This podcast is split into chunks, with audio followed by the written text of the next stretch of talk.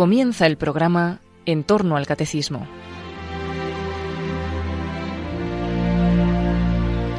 Este sábado y como complemento a los temas de escatología que el padre Luis Fernando de Prada ha comenzado a explicar dentro de su programa sobre el catecismo de la Iglesia Católica, les vamos a ofrecer la reposición de una charla de hace unos años del padre José Antonio Sayés sobre este tema y titulada La vida eterna.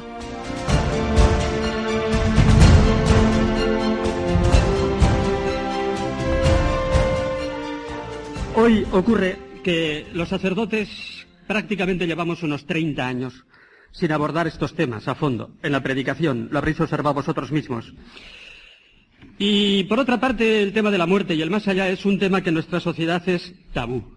Joseph Piper, un filósofo alemán, dice en uno de sus libros que en Estados Unidos existe un periódico que prohíbe que se escriban artículos sobre la muerte. No hay que traumatizar. Nuestra sociedad concibe la vida como, como única finalidad el disfrutar al máximo de las posibilidades que da, pero no pensar, no plantearnos interrogantes que nos puedan suscitar dudas o inquietud en nuestro propio corazón. Mejor no pensar y por lo tanto el tema de la muerte no se puede tratar. Pero decía San Agustín, si hay algo de lo que el hombre está seguro, es de que un día ha de morir. Porque el hombre comienza a existir en la muerte el mismo día que comienza a existir en el cuerpo. Y nosotros sabemos que vamos a morir. El animal también muere, no es así, pero el animal tiene una ventaja, no lo sabe. Nosotros lo sabemos. Y entonces, pues, nuestra cultura hoy en día, como no tiene respuestas para el más allá, como no tiene respuestas sobre el sentido de la vida, como no sabe qué responder, entonces, como digo, pues ha hecho de esta palabra la muerte el gran tabú que no se puede hoy en día eh, tocar. Y por eso, pues, hemos construido una cultura, una civilización en la cual se desdramatiza la muerte, con agencias, pues, que se encargan de todo, con tanatorios que se ocupan de todos los pormenores, que maquillan incluso al muerto, que evitan, digámoslo así, a la familia el pasar por el trance doloroso y por ciertos detalles que siempre resultan duros. Y por eso, nosotros vamos a los entierros como digamos, como una función social, cumplimos, damos el pésame y volvemos otra vez a la vida ordinaria. Pero el problema es ese, no pensar en la muerte. La filosofía hoy en día, ¿qué dice de la muerte? Nada. La filosofía hoy en día no tiene luz. Por ejemplo, hace unos años, cuando existía el existencialismo, se planteaba el problema de la muerte. Heidegger era un filósofo alemán que se planteaba el problema de la muerte y decía que era la posibilidad de la existencia auténtica. Se metía con palabras alemanas que no significan nada, y Sartre le dice, déjate de tonterías. La muerte es algo mucho más serio. La muerte es el fracaso mismo del hombre. Decía Pascal que solamente hay dos clases de hombres coherentes. Aquellos que gozan de Dios porque creen en Él y aquellos que sufren porque no lo encuentran. ¿No es cierto? Unamuno sufría. Y cuando ves a un hombre que realmente sufre porque quiere creer, porque quiere tener certezas y no puede encontrarlas, a mí se me hace simpático. Se me hace simpático, por ejemplo, Unamuno cuando decía, si después de esta vida nos espera la nada, entonces esta vida es la mayor de las injusticias. Luchamos contra la vida. Rebelémonos contra la vida, porque entonces si la vida no tiene sentido, la vida tiene que ser una rebelión. Y me identifico con esas palabras. Me identifico cuando decía, no quiero morirme, no, no quiero, ni quiero quererlo. Quiero vivir siempre, siempre, y vivir yo, ese pobre yo que me soy, y me siento ser ahora y aquí y por ello me tortura el problema de la duración de mi alma, de la mía propia. Cuenta Unamuno en uno de sus libros. Un día volvía de la universidad a casa a comer y volvía pensativo, dándole vueltas a la cabeza, atormentado, y su mujer le notó. Los filósofos cuando no encuentran la verdad se ponen pálidos. Yo se lo he oído decir a varias señoras de filósofos, pálidos. Y entonces, pues, su mujer se lo notó. Y dice, ¿qué te pasa, Miguel? Y se echó a llorar como un niño. Se echó a llorar. Entonces su mujer le abrazó y le dijo, hijo mío, hijo mío. Y Unamuno comenta, dice mi mujer Concha, la analfabeta, diciéndome a mí, hijo mío, hijo mío, pero es que es verdad, ella tiene una seguridad y una certeza que yo no tengo. Y lloraba Unamuno. La filosofía, como os digo, hace unos años se planteaba el problema de la muerte, particularmente en el existencialismo. Hoy en día no. Hoy no hay el coraje de pensar. Y hoy en día se está hablando y se ha puesto de moda el concepto de reencarnación. Reencarnación, ¿qué es eso?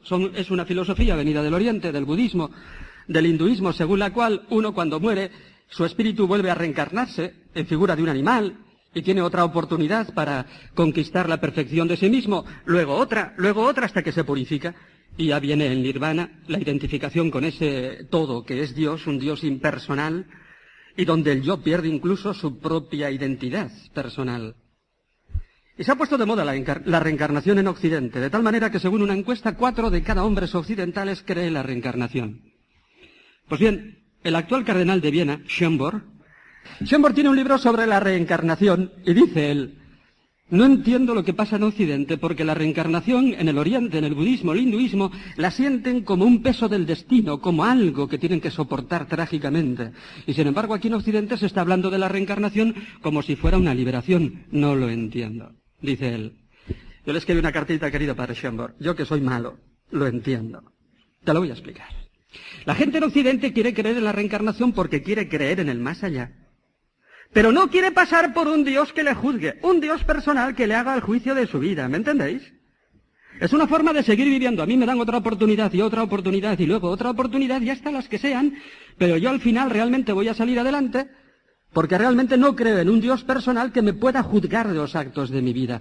Entonces la reencarnación es una forma de creer en el más allá, pero sin, sin comprometerse. ¿Me explico? Y por eso el hombre moderno se agarra a ello porque a algo se tiene que agarrar y está creciendo la creencia cada vez mayor en el tema de la reencarnación. Pero realmente el hombre de hoy en día, vamos a decirlo con todas las letras, es cobarde. Nunca el hombre ha sido tan cobarde ante las preguntas fundamentales de la vida humana. Y os voy a decir una frase con la que acabo de escandalizar a una monjita. Porque dije el otro día que yo entiendo que haya hombres que buscan la verdad y que, hayan, y que busquen a Dios, pero que por las circunstancias que sean, por falta de formación, por las circunstancias de la vida, pues no, no encuentren a Dios. Lo entiendo. Lo entiendo. Lo que no entiendo, lo que no perdono, es que la gente no busque la verdad. Que la gente no se plantee los grandes problemas que presenta la vida, porque la muerte es un problema para todos nosotros, ¿o no? ¿Y cómo se puede vivir olvidando la muerte? No lo entiendo, no lo perdono. Yo perdono a aquel que buscando la verdad me dice no encontraba a Dios, pero lo he buscado con toda mi alma. He buscado a Dios con toda mi alma y no puedo creer en Dios por lo que sea, no entiendo. Pero por lo menos que busque la verdad, ¿no es así? Por lo menos que no se engañe. Porque la salida del hombre moderno hoy en día es un disfrutar de la vida y no pensar, para no plantearse problemas. Hoy en día vivimos en un mundo con tal falta de luz que la única salida que tiene es no pensar. Disfrutar los fines de semana, como sea. ¿Entendido? ¿Mm? Ahí está el Real Madrid, que mete goles al Inter. Ahí está el fin de semana con alcohol, con droga, con sexo, los viajes, las vacaciones, lo que sea, entretenernos, entendido, y no pensar, porque el hombre moderno nunca ha sido tan cobarde ante las preguntas fundamentales de la vida. Bien, y entonces, nosotros vamos a hablar un poquito del más allá, nos vamos a meter en todo el tema. Primero, ¿podemos estar seguros de que existe el más allá? Y la respuesta es absolutamente sí, por dos motivos fundamentales. Primero, porque el alma humana es inmortal. Y segundo, por la resurrección de Cristo, que hará que también resuciten nuestros propios cuerpos. Me gustaría hablar de la inmortalidad del alma. ¿Es tan bonito? Me gustaría tener tiempo ahora para probar la existencia del alma, porque en cuanto se prueba que en el hombre hay algo más allá de la materia, algo espiritual, porque el hombre realiza operaciones espirituales que trascienden la materia y que no las realiza jamás el animal. Pues entonces, lógicamente, tenemos que deducir que hay un principio espiritual en el hombre, ¿no es así? Ahí van estas operaciones que eh, ningún animal las puede hacer, el conocimiento intelectual. Los animales tienen un conocimiento sensible, pero no puedo explicar más, no tengo tiempo. El lenguaje simbólico, poner nombre a todas las cosas que existen, esto se va a llamar bolígrafo, esto se va a llamar reloj, esto se va a llamar micrófono. Los animales tienen un lenguaje emotivo con el que expresan su miedo, el frío, el hambre, el celo, pero no ponen nombres a las cosas. Yo todavía no me he encontrado un oso con un diccionario en las patas. No tienen diccionarios los animales, no ponen nombres a las cosas. Libertad. La libertad es un hecho espiritual. Yo he recibido de mis padres los genes. Se dividen los cromosomas y aquí estamos nosotros. Pero hay algo que no se puede transmitir Sí, los genes sí, pero la libertad es otra cosa. Yo puedo estar condicionado por los genes que he recibido de mis padres, pero la libertad es autodeterminación. Yo me determino a hacer esto o lo otro, no estoy determinado por los genes que me han dado mis padres. Entonces en mí hay una esfera que va más allá de lo genético. El arte. Los animales no tienen arte. Si vosotros entráis en una cueva prehistórica y veis que hay pinturas de bisontes y de, y de caballos, deducís que ha habido hombres que han pintado, ¿no es cierto? Los animales no pintan. ¿Por qué? Porque para pintar un, caballo hay que tener el concepto abstracto de caballo, si no, no lo pintas. ¿No es cierto? No lo pintes. Concepto abstracto de caballo, si no, no pintas un caballo. Los animales no pintan, no tienen ética ni religión. El hombre tiene estas operaciones materiales, eh, espirituales, que superan y trascienden lo material, y entonces el hombre tiene que tener un principio espiritual que sea capaz de realizarlas. Eso es el alma. Y si es espiritual, ese espiritual no se puede desintegrar, no puede morir. Se desintegra lo material, aquello que tiene partes extensas en el espacio, pero aquello que es simple, que no tiene partes extensas en el espacio, no se puede desintegrar y no puede morir. De ahí que en la historia de la humanidad todos los pueblos, el egipcio, fijaros, el griego, todos han creído en la inmortalidad del alma. Y el cristianismo asume esta verdad, qué duda cabe, ya en el Antiguo Testamento. Me gustaría explicar esto, pero no tenemos tiempo. Jesucristo dice aquella frase, ¿la recordáis? Mateo 10, 28. No tengáis miedo a los que pueden matar el cuerpo, Tened miedo a aquellos que pueden echar el cuerpo y el alma en el infierno. El cuerpo lo pueden matar, el alma es inmortal, nos la pueden matar. Ahí hay una afirmación de la inmortalidad del alma por parte de Jesucristo absolutamente rotunda. No hablemos de San Pablo. Un norteamericano ahora, Gandry, ha escrito un libraco diciendo siempre que San Pablo habla de cuerpo y alma, está utilizando los dos términos que nosotros tenemos, de cuerpo mortal y alma inmortal, como dos principios distintos, sin excepción alguna. Y el cristianismo ha mantenido la inmortalidad del alma tanto que la ha definido en el Concilio Lateranense V del año 1513. Entonces, ciertamente, con muchos otros pueblos creemos que el alma es inmortal, que la vida este, del hombre con la muerte no se termina, hay un principio que no puede morir. Por eso el ansia de inmortalidad que tenemos en nuestro corazón, ¿no es cierto? Por eso nosotros experimentamos la muerte como un sinsentido, como una barrera, como algo que hace vacía de sentido totalmente nuestra propia existencia. Pero es que además hay otro hecho, la resurrección de Jesucristo. Cuando San Pablo se entera que los corintios no creen en la resurrección de los muertos, se enfada. Lees el capítulo 15 de la primera a los corintios, pega un puñetazo, se le ve.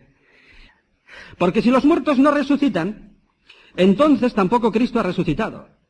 Y si Cristo no ha resucitado, vana es nuestra fe, vana es nuestra predicación. Esto no se discute. Porque ahí va la lista de los que han visto a Cristo resucitado. Se apareció primero a Cefas, luego se apareció a los doce, luego a más de 500 hermanos, por fin a mí, que soy el aborto. La única vez que la Biblia habla del aborto. Curioso. ¿Qué dice la Biblia del aborto? Nada, es que no le cabe en la cabeza. No le cabe en la cabeza. Que las, que las madres puedan matar a sus hijos. En todo el Nuevo Testamento no se habla nunca del aborto. Aquí San Pablo dice que él es el aborto y se ha aparecido. Y si decís que no, se ha, que no ha resucitado Cristo, me convertís a mí en un falso testigo. Estáis diciendo de mí que soy un mentiroso. Se le nota enejado. Y examinas todos los textos de cómo se apareció Jesucristo, de cómo realmente le vieron resucitado. No, no, no, dicen algunos teólogos hoy en día. Es que eso realmente, pues, no significa que lo vieron, que le tocaron, no, no, no, sino una visión puramente interior. Una visión puramente interior. Ya. En el Nuevo Testamento los apóstoles cuando quieren hablar de visiones interiores, éxtasis, emplean un término griego técnico que es jorama. Esa palabra no la emplean ni una sola vez cuando se refieren a los encuentros con Cristo resucitado. Entonces dicen en griego, se nos ha parecido, le hemos visto, faino, fanero, verbos que significan que realmente se les ha parecido visiblemente. De tal manera que entonces aquella iglesia que vio a Cristo resucitado, entonces, cuando les llevaron al Sanedrín y les dijeron los judíos que no siguieran predicando a Jesús, dijeron, contestaron, nosotros no podemos callar lo que hemos visto y hemos oído. Y se fueron al martirio. La iglesia primitiva se fue al martirio. ¿Qué importa si la vida ya tiene sentido? ¿Qué importa la muerte si ha sido resucitado tanto que el cristianismo incluso cambió el lenguaje?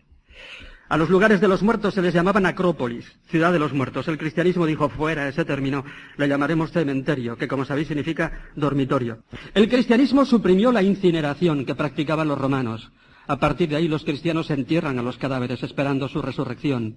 Y el cristianismo, la muerte, ya no le importó un bledo. Se fueron en masa al martirio, la iglesia primitiva. Y esto realmente cuando lees los textos, pues te emociona porque aquella fe de aquellos apóstoles cambiaron totalmente aquel imperio romano, aquel mundo corrompido, que no tenía certeza sobre lo fundamental. Cristianismo, como digo, cambió lenguaje. Una palabra que desterró inmediatamente, factum, que significa destino. Esa palabra no, no, la puede escribir un cristiano. No hay destino. Hay providencia de Dios que ha vencido la muerte y el pecado y que nos cuida y nos lleva, entendido, buscando nuestra propia salvación. A veces he sentido la tentación de escribir algo sobre cómo el cristianismo cambió el lenguaje. Lo cambió todo. Lo cambió todo. Hay un texto que acabo de leer hace poco, del año 260, que está escrito por un patriarca de Alejandría. Dice, los cristianos son distintos a los demás. Dice, por ejemplo, hace poco se declaró aquí en la ciudad una enorme peste y los paganos escaparon todos para salvar sus vidas. Los cristianos ayudaron a los apestados y muchos de ellos se contagiaron y murieron también. Qué bonito, ¿verdad? Qué bonito también. ¿eh? Es que realmente emociona. Cuando los cristianos supieron que había una respuesta, digámoslo así, a los grandes interrogantes de la vida, al pecado, al sufrimiento, a la muerte. Entonces el cristiano conquistó al mundo. Y perdonar que lo diga. Hoy en día realmente el único que puede dar esperanza en este mundo es el cristianismo. Y dentro del cristianismo el catolicismo, porque los protestantes ya no saben ni lo que creen. ¿Entendido? Ya no saben ni lo que creen. A nadie os ha dicho que en este momento hay más de mil sacerdotes anglicanos en proceso de pasarse a la Iglesia Católica. Más de mil sacerdotes anglicanos se pasan a la Iglesia Católica. Nadie os lo dirá. No hay más luz que realmente la que hoy en día presenta, hablo de Occidente, el cristianismo. Bien, entonces, el cristianismo tiene esto de específico, justamente el defender la resurrección de nuestros cuerpos. El alma es inmortal, por supuesto. Pero nuestros cuerpos resucitarán al final de la historia. Romanos 8:11. Y si el espíritu de aquel que resucitó a Jesús de entre los muertos habita en vosotros, aquel que resucitó a Cristo de entre los muertos dará también la vida a vuestros cuerpos mortales por su espíritu que habita en vosotros. Esto es algo nuevo en el cristianismo, en la cultura. Los griegos aceptaban la inmortalidad del alma, pero el cuerpo, el cuerpo que es corruptible, el cuerpo no, el cuerpo no. De tal manera que cuando San Pablo marchó a Atenas, San Pablo pensaba bien, era un tío, ¿sabéis? Dije, me voy a la tele, dijo él hacer el debate. La tele entonces no existía, pero se fue a la capital, Atenas, que era la capital cultural de aquel mundo antiguo, mucho más que Roma. Roma era la capital desde el punto de vista militar y desde el punto de vista del derecho, pero culturalmente la capital era, era Atenas. Me voy allí y si convierto a los atenienses ya se convierte todo el mundo. Yo salgo en la tele, convierto a la gente, así pensó San Pablo. Fue y fracasó rotundamente, lo sabéis, capítulo 17 del libro de los Hechos. No se convirtió más que un tal Dionisios y una vieja. Y entonces, entonces San Pablo se quedó hundido. ¿Por qué? ¿Por qué? Porque habló de la resurrección. Eso ya no te lo podemos oír. Que nuestros cuerpos que enterramos resuciten. Sí que resuciten. Y lo dejaron. Y fracasó San Pablo. Y San Agustín dice, ciertamente, no hay dogma en el mundo cristiano que lo rechacen tanto los paganos como el dogma de la resurrección de nuestros cuerpos. Este es el mayor problema que tenemos a la hora de evangelizar el mundo. Y entonces os gustaría saber lo que respondían los santos padres a los paganos que les decían imposible. Un cuerpo que se corrompe en un sepulcro, ¿cómo va a resucitar? ¿Sabéis cómo respondían los santos padres? Tres cosas. Primera, decía, nosotros sabemos que es Dios, creador de todo, el que ha sacado nuestros cuerpos de la nada, el que los resucita. Si tiene poder para crear, también tiene eh, poder para coger nuestras cenizas y resucitarlas. No hay que darle más vueltas. Nuestro Dios es creador de todo, cogerá las cenizas de nuestros cuerpos y los resucitará. Al final de la, de la historia, con la segunda venida del Señor. Segundo decían, el que resucita nuestros cuerpos es Cristo, que hizo milagros en esta tierra por encima de las leyes de la naturaleza y lógicamente tiene poder para resucitar. Y él resucitó muertos aquí, a Lázaro, después de cuatro días. Dijo la hermana de Lázaro que ya huele. El Señor dejó que, que se corrompiera, que pasaran cuatro días. Y lo resucitó en las puertas de Jerusalén, delante de todo Jerusalén, porque era un hombre conocido. Vivía a tres kilómetros de Jerusalén, en Betania resucitó al hijo de la vida de Naín. Cristo ha hecho milagros por encima de las leyes de la naturaleza, ya está. Tercero, coge la comparación de San Pablo, así como, como, una semilla que la depositamos en la tierra se pudre y de esa semilla podrida surge un árbol y una planta, así también de nuestros cuerpos sepultados en la tierra y podridos surgirá el nuevo cuerpo resucitado al final de la historia. Y nuestros cuerpos resucitados serán entonces como el cuerpo resucitado de Cristo. San Pablo le llama neumaticón, espiritualizado. Nosotros no tendremos ya en el cielo, pues digamos, ningún, ningún estigma de sufrimiento ni de muerte. No tenemos más punto de comparación que el cuerpo resucitado de Cristo, que sabíamos, dice San Pablo, está espiritualizado. Por lo tanto, en el cielo nuestros cuerpos no estarán sentados en una silla. No necesitaremos sillas en el cielo. ¿Entendido? Pero estos cuerpos resucitarán. San Ireneo, siglo II, San Ireneo escribió un libraco adversus hereses y se cargó toda la herejía de los gnósticos. El solico. El solico. Y les dice que no hay resurrección de los muertos. Les dice a los gnósticos, entonces no vayáis a la Eucaristía. Porque en la Eucaristía nos alimentamos del cuerpo resucitado de Cristo. Por lo tanto, si en la Eucaristía nos alimentamos del cuerpo resucitado de Cristo, también resucitarán nuestros cuerpos. Pero si no queréis en la resurrección, no vayáis a la Eucaristía.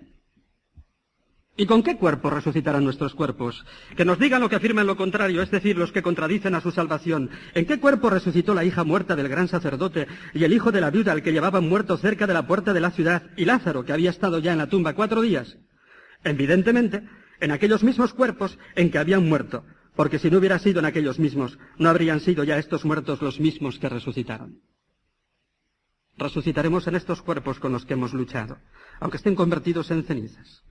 Estos cuerpos con los que hemos vivido en gracia de Dios, estos cuerpos con los que hemos comulgado a Cristo resucitado en Eucaristía, estos cuerpos con los cuales hemos luchado, estos mismos cuerpos resucitarán, sin ningún límite, sin ningún estigma de sufrimiento ni de muerte. De tal manera que aquellos niños que han nacido pues, pues con defectos en el cuerpo, los subnormales en el cielo, ya no serán subnormales. A mí una señora me decía, es que yo no puedo creer en Dios. ¿Por qué? Porque tengo un hijo subnormal. Me decía. Muy bien, señora. Si su hijo fuera su normal para toda la eternidad, yo tampoco creería en Dios. Pero su hijo, que es un normal, tiene ya el billetico del cielo en el bolsillo. Como es un normal, no va a pecar nunca.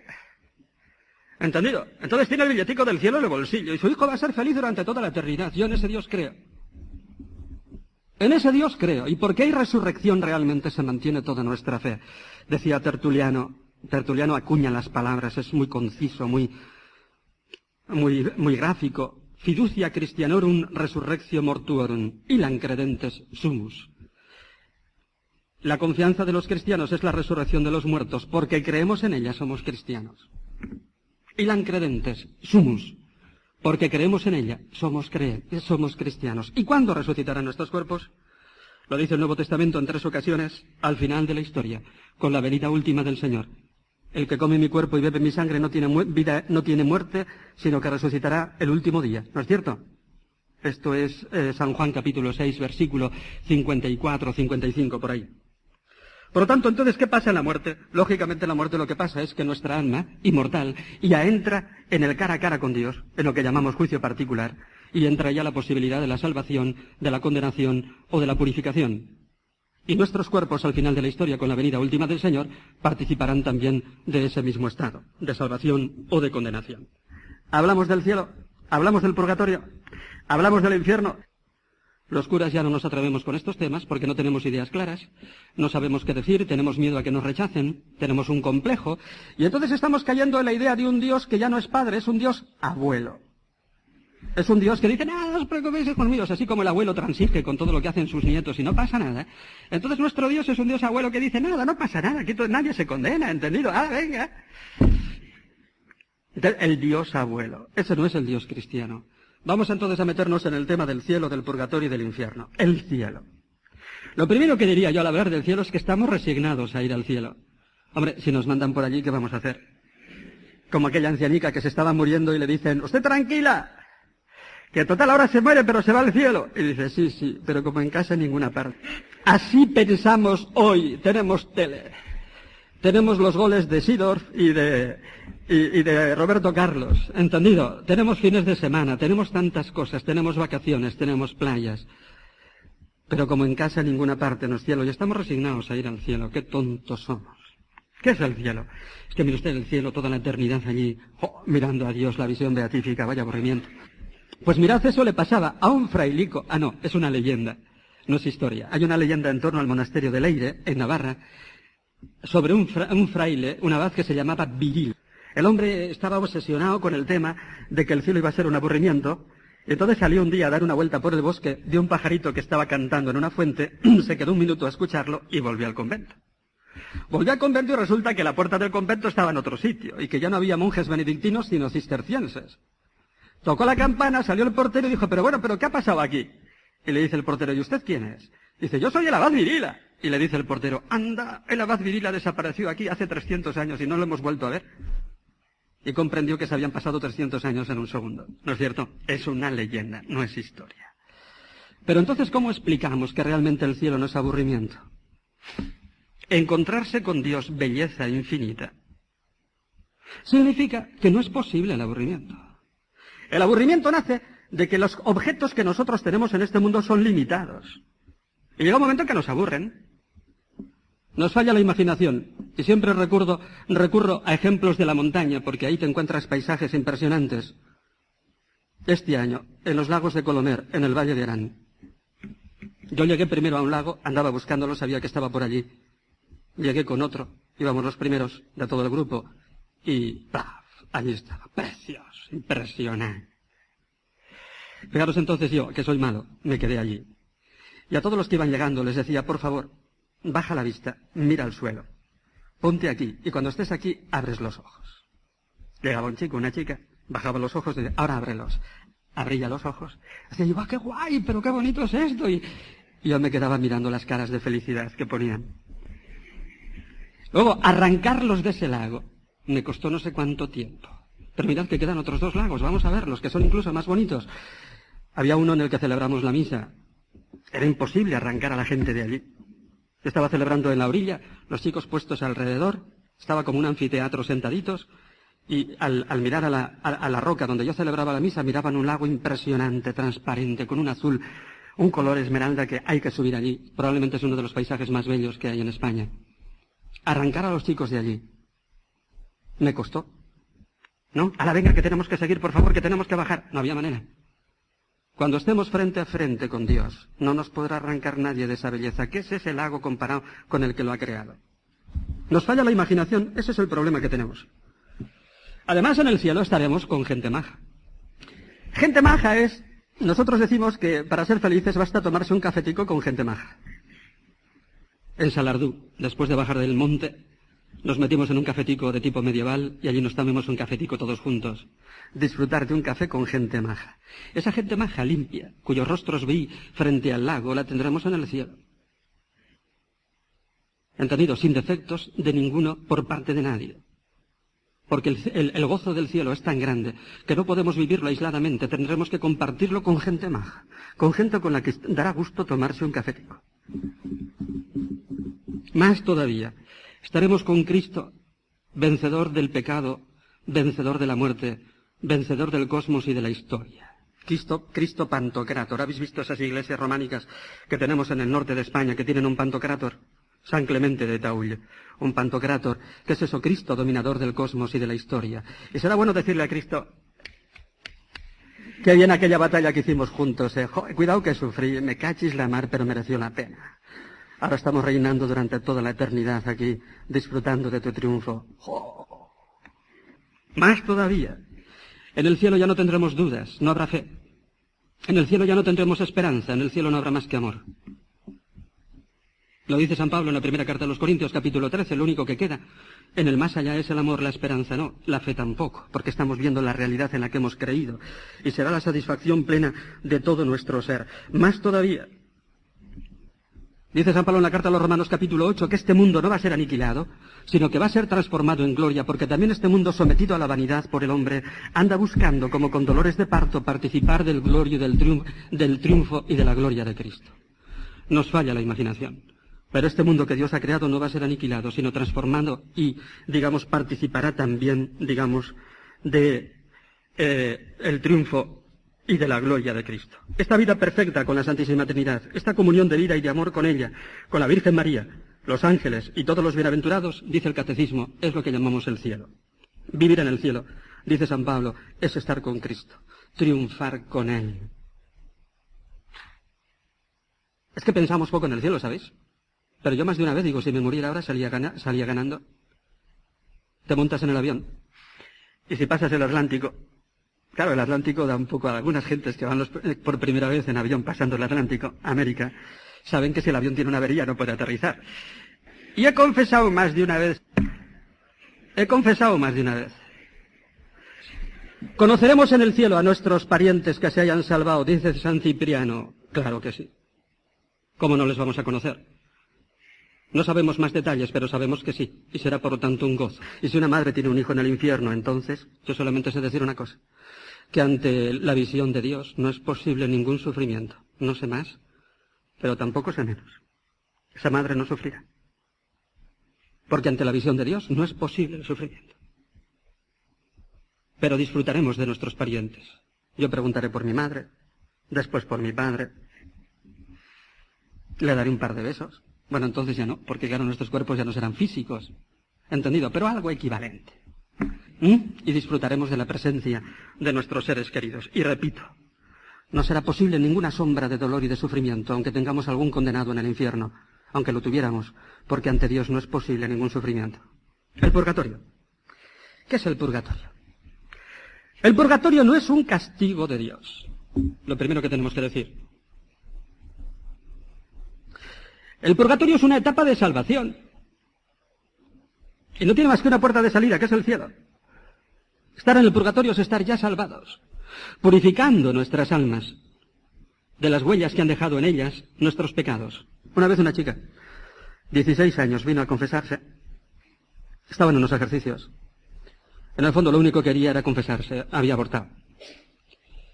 Lloró, lloraba. Yo le di la absolución porque aunque sabéis que es un pecado reservado, que lo tiene que perdonar pues el penitenciario de la catedral o algún otro sacerdote delegado por el obispo, si el que lo ha hecho no sabía que estaba reservado, no ha caído en esa reserva y le puedo yo perdonar. Esa chica no tenía ni idea. Le di la absolución. Y entonces le dije, Dios ya te ha perdonado. Y me dice ella, sí, demasiado fácil. ¿Qué quieres decir? Pues mire usted, que es que yo necesito todavía mucho tiempo para volver la chica que era antes. Necesito tiempo para volver a estudiar que hace yo no sé cuántos meses que no estudio. Necesito tiempo para volver a la parroquia. Necesito tiempo para volver a sonreír, que ya no sé sonreír. Eso es el purgatorio, el tiempo que necesitamos para purificar las huellas que han dejado los pecados en nosotros. ¿Me explico? Esto es. Antes del encuentro definitivo con Dios, pues es necesario que realmente todo nuestro ser se santifique. Aquellos que realmente mueren santos no pasan por el purgatorio. Pero el purgatorio realmente, si tiene algo de sufrimiento, pues será el sufrimiento que implica la purificación de nuestra alma para adecuarla totalmente a la santidad que Dios espera de nosotros y poder gozar de él ya plenamente en el cielo. El purgatorio, por lo tanto, es algo positivo, de tal manera que los que están en el purgatorio forman parte de nuestra misma iglesia. Por eso realmente en la Eucaristía rezamos por los difuntos que estén en el purgatorio. Y podemos ofrecer misas por ellos los méritos de Cristo. En Eucaristía los podemos ofrecer para que esas almas queden ya, digamos, definitivamente purificadas y puedan disfrutar ya del encuentro definitivo con Dios. El purgatorio, por lo tanto, realmente es una etapa de salvación. Dice el catecismo, la Iglesia llama purgatorio a esta purificación final de los elegidos, que es completamente distinta del castigo de los condenados. La Iglesia ha formulado la doctrina de la fe relativa al purgatorio sobre todo en los concilios de Florencia y Trento. Tenemos el peligro de presentar el purgatorio como un infierno en, en pequeño, y realmente el purgatorio es una etapa de, de salvación en la cual realmente salimos para el cielo. Y ahora viene lo más difícil, el infierno. Voy a leer lo que dice el catecismo. Vamos a hablar del infierno. ¿Qué dice el catecismo del infierno?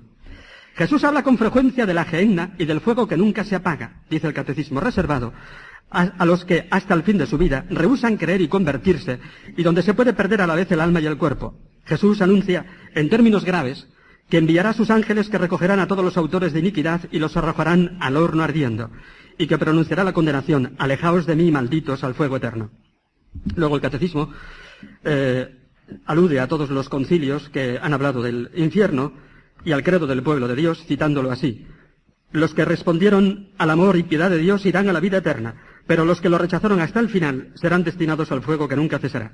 Y dice el Catecismo, número 1035, la enseñanza de la Iglesia afirma la existencia del infierno y su eternidad. Las almas de los que mueren en estado de pecado mortal descienden a los infiernos inmediatamente después de la muerte y allí sufren las penas del infierno, el fuego eterno.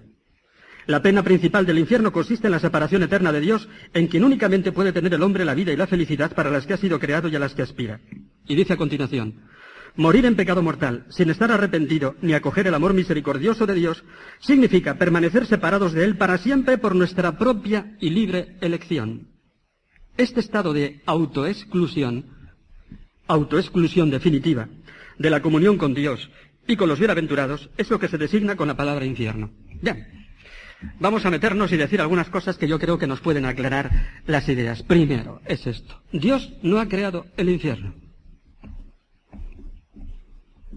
Dios no hizo desde el principio una especie de bodega oscura, vacía, y que dijo, bueno, a los muchachos, esto ya está aquí preparado. El que se porte mal, Dios no hizo el infierno.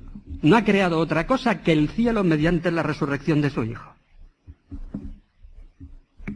El infierno comenzó el día que los demonios se rebelaron contra Dios. Los ángeles malos se rebelaron contra Dios. El infierno son ellos.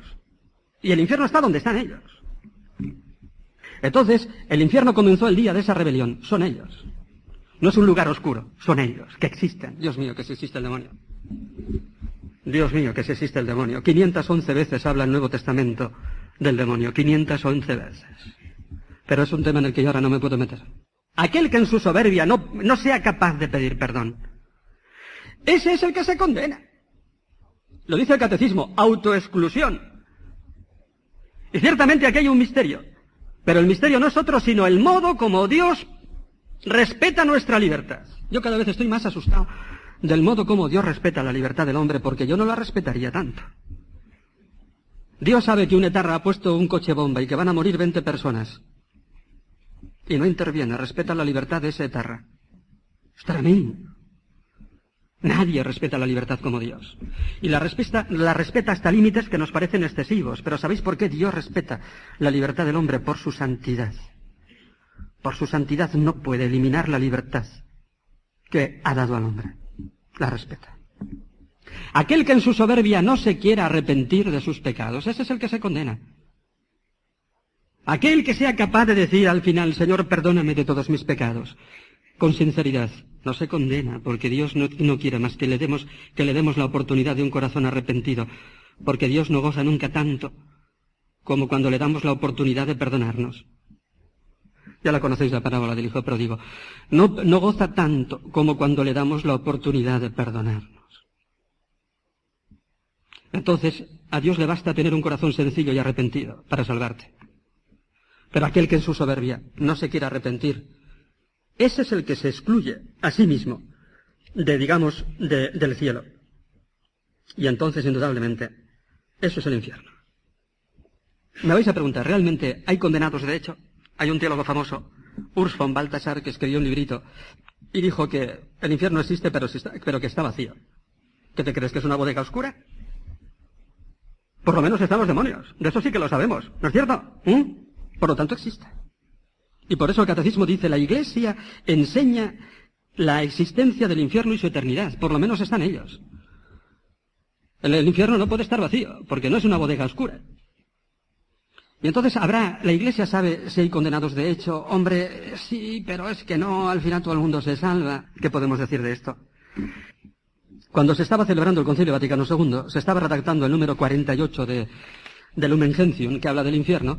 Entonces se levantó un obispillo y dijo, aquí tenemos que escribir y decir que hay condenados de hecho. Y la comisión teológica que, oficial, que daba la interpretación oficial del texto, dijo, no es necesario poner que hay condenados de hecho, porque hemos utilizado las mismas palabras de Cristo. Irán, se condenarán, más les valiera no haber nacido, las cuales implican que hay condenados de hecho. La Iglesia no sabe más. La Iglesia sabe que hay condenados de hecho, por las palabras de Cristo, nada más. Y la teología no puede saber más. ¿Y entonces cómo entender el infierno?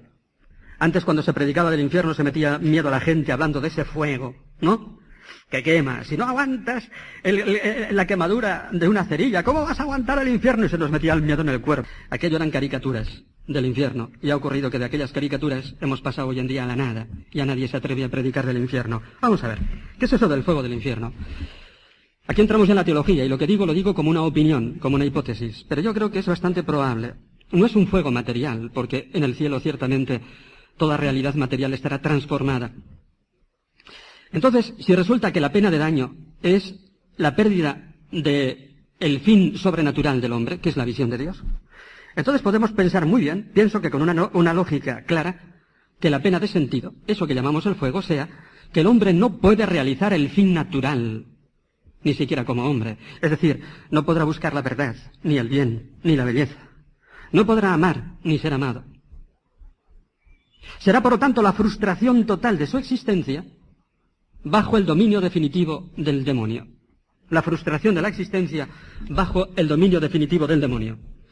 Entonces, indudablemente, pienso que es eso. Entonces yo quisiera terminar ciertamente con dos pensamientos. Uno, del capítulo 33 del libro de Ezequiel, que está escrito para mí, que soy sacerdote, y luego otro que os dará una esperanza y os dará una paz. Ya lo veréis como sí, porque a mí me la da. Primero, capítulo 33 del libro de Ezequiel dice, dice lo siguiente. Si una ciudad que está murallada y tiene un vigía en la muralla, y el vigía, el vigilante ve venir al enemigo que va a atacar la ciudad y que va a matar a sus ciudadanos, si no avisa a sus ciudadanos del peligro que corren, entonces si entra el enemigo y los mata, ese vigilante será responsable de la muerte de sus ciudadanos. Y entonces dice el libro de Ezequiel, por eso, aquel pastor que sabe que sus, que sus fieles corren peligro de condenación y no les avisa, él será responsable de la condenación de los mismos. Toma, eso está escrito para mí. Y por lo tanto tengo que hablar del infierno. Pero ahora os digo un pensamiento que os va a dar paz. Yo me atrevo a decir que el, infierno no es para mí. Ni para vosotros, si queréis. ¿Por qué? Pues porque en la medida en que tengamos capacidad de arrepentimiento, el infierno no es para nosotros. Sí, ya sé que se han hecho muchas caricaturas, que en el último segundo te viene un mal pensamiento, ¿no es cierto? Son caricaturas. Si tú tienes capacidad de arrepentimiento, el infierno no es para ti. Como yo creo que tengo capacidad de arrepentimiento, vivo de la de tranquilo. Porque se me da mucha tranquilidad de conciencia. El infierno no es para mí. Creo en el infierno. Pero si tenéis capacidad de arrepentimiento, el, el, infierno no es para vosotros y podéis vivir con la paz y con la alegría que da el Señor. Y otra cosa, de cara a la salvación hay un chollo, si queréis, la devoción a la Virgen. Porque de todos los que pueden interceder ante Dios por nosotros, nadie puede interceder como la Virgen, ningún santo. ¿Creéis vosotros que el Padre, Dios Padre, puede negarle algo a la Virgen cuando gracias a ella ha sido posible la redención de Cristo? Entonces yo, yo os pido una devoción a la Virgen, confesaros frecuentemente, pero si tenéis capacidad de arrepentimiento, tenemos que vivir en la paz y en la alegría que el Señor quiere. Por lo tanto, yo quisiera realmente terminar así. El infierno existe. Creo que realmente he mantenido la fe de la Iglesia. Acabo de leer lo que dice el catecismo, ¿no es cierto? Y me he fundamentado en él. Creo que realmente soy fiel en la iglesia. Confesaros. Y tened el, hábito de confesaros frecuentemente. No dejéis pasar ahí meses y meses sin confesaros. No dejéis pasar un mes sin confesaros nunca. Confesaros frecuentemente, con honradez, con sinceridad, con humildad, delante del Señor. Y el infierno no es para vosotros. Tened devoción a la Virgen y el infierno no es para vosotros. Repito, la Virgen es un chollo el que tiene devoción a la Virgen, ya se encarga la, Virgen de que realmente ¿eh? tú te vayas al cielo con ella. Pues esto es lo que os quería decir, y creo que de esta manera ciertamente mantengo la fe de la Iglesia, pero por otra parte no meto miedo. Prefiero exhortar a la, a la alegría, a la paz, ¿no es cierto? Porque es posible, y además es así como tenemos que vivir, ¿de acuerdo? Pues nada más. Así finaliza en Radio María en torno al catecismo. Hoy, para complementar los temas de escatología que el padre Luis Fernando de Prada ha comenzado a explicar dentro de su programa sobre el catecismo de la Iglesia Católica, les hemos ofrecido la reposición de una charla de hace unos años del padre José Antonio Sayés sobre estos temas y titulada La vida eterna.